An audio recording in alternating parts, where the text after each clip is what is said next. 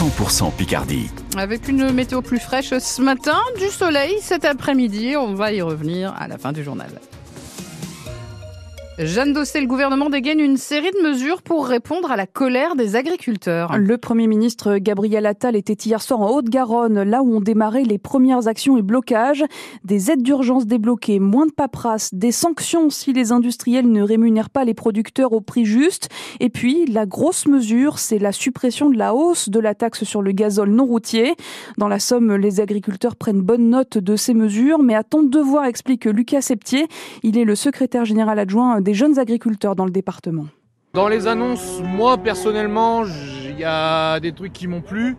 Forcément, sur le point de vue des jachères, qui est quand même notre fer de lance, le, président de la République va aller à Bruxelles pour essayer de justement favoriser notre souveraineté alimentaire. Euh, forcément, c'est l'Europe, donc euh, les réponses, on les aura pas tout de suite. Le GNR, euh, il, a répondu clairement à la question, donc euh, moi personnellement, je, suis assez satisfait de cette réponse, même si, euh, on attendra vraiment les décrets officiels et les actes. Parce qu'aujourd'hui, c'est des discours, il nous promet des choses, mais est-ce que dans la réalisation ça va se faire? On va voir. On va attendre les décrets la semaine prochaine et, et voir comment les préfets y réagissent, parce qu'il a quand même mis beaucoup de choses sur le dos des préfets ils vont être débordés à mon avis. Le secrétaire général adjoint des jeunes agriculteurs dans la Somme, après ces annonces, le président du syndicat FNSEA, Arnaud Rousseau, appelle à poursuivre la mobilisation, mais ce matin, la situation est très contrastée. Dans la Somme, par exemple, pas de blocage. En revanche, dans l'Oise, la 16 est fermée entre Hardivillé au nord de Beauvais et la région parisienne. La 1 bloquée entre Senlis et Resson-sur-Mat. Ailleurs en France, l'un des premiers blocages levés sur l'A64 près de Toulouse. En Alsace, également. En revanche, ça continue euh, en Auvergne ou en Bourgogne. À noter également ce samedi, ce samedi marqué par une marche blanche en début d'après-midi à Pamiers en Ariège en mémoire de cette agricultrice tuée mardi sur un barrage alors qu'un automobiliste l'avait forcée.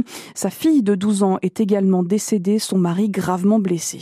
La loi immigration publiée au journal officiel ce matin. Emmanuel Macron l'a promulguée hier soir. Les préfets connaissent les premières instructions pour appliquer cette loi.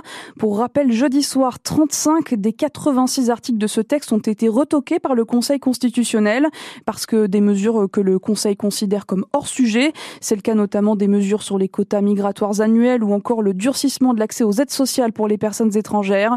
La droite qui avait proposé la grande majorité de ces mesures avec l'appui de l'extrême droite évoque, je cite, un coup d'état de droit. Une friperie solidaire organisée cet après-midi à Amiens par l'association Robin d'Ébène. Ça fait suite au plan pauvreté qui a été présenté par la mairie d'Amiens en début de semaine. Rendez-vous est donné euh, salle Daniel Leroy à l'est d'Amiens, rue euh, Simone euh, Simone Veil, pardon, exactement. Un stand consacré à l'endométrio ce matin à la clinique Victor Pochet d'Amiens. Cette maladie qui se caractérise par des règles extrêmement douloureuses touche plus d'une femme sur dix en France. L'association Endo France tient un stand entre 9h et midi. Ils sont aujourd'hui 122 en France. Les bistrots de pays, un label qui vient certifier le rôle social de ces bar-restaurant en zone rurale.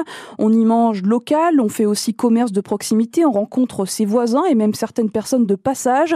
Six de ces bistrots de pays sont recensés dans la Somme. Un appel à candidature vient d'être lancé pour 30 nouvelles labellisations en France. Pierre-Antoine Lefort, vous vous êtes rendu à Wagnaru en Picardie-Maritime.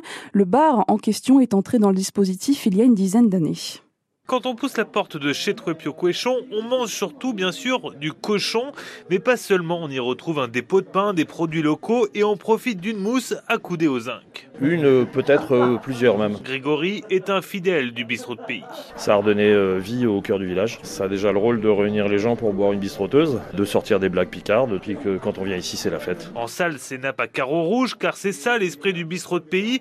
Avec un cahier des charges assez précis, il faut être l'un des derniers commerces de la commune, y proposer forcément une petite restauration locale et des activités culturelles. L'idée du bistrot, c'est quand on fout les pieds dedans, on y vient pour passer un bon moment. 14 ans que Franck Galland et son associé Alain Longmar sont installés ici. Chacun garde son identité, mais il faut adhérer aussi au fait d'être en campagne, de faire pas tout à fait comme les autres, euh, d'avoir une envie aussi de partager. Et l'idée du bistrot de pays aussi, c'est d'avoir des gens qui viennent nous voir et surtout qui viennent nous revoir. Une marque qui s'est renforcée au fur et à mesure et qui a même depuis quelques quelques semaines son propre guide. D'avoir un outil national, ça peut être que merveilleux pour nous comme pour les gens, parce que ça étend la couverture euh, et l'utilisation des bistrots à l'échelle nationale plutôt que départementale. Un guide disponible gratuitement dans tous les bistrots de pays. Un reportage signé Pierre-Antoine Lefort pour France Bleu Picardie à Wagnaru en Picardie-Maritime. En football, l'Amiens SC ouvre le bal de la 22e journée de Ligue 2 cet après-midi.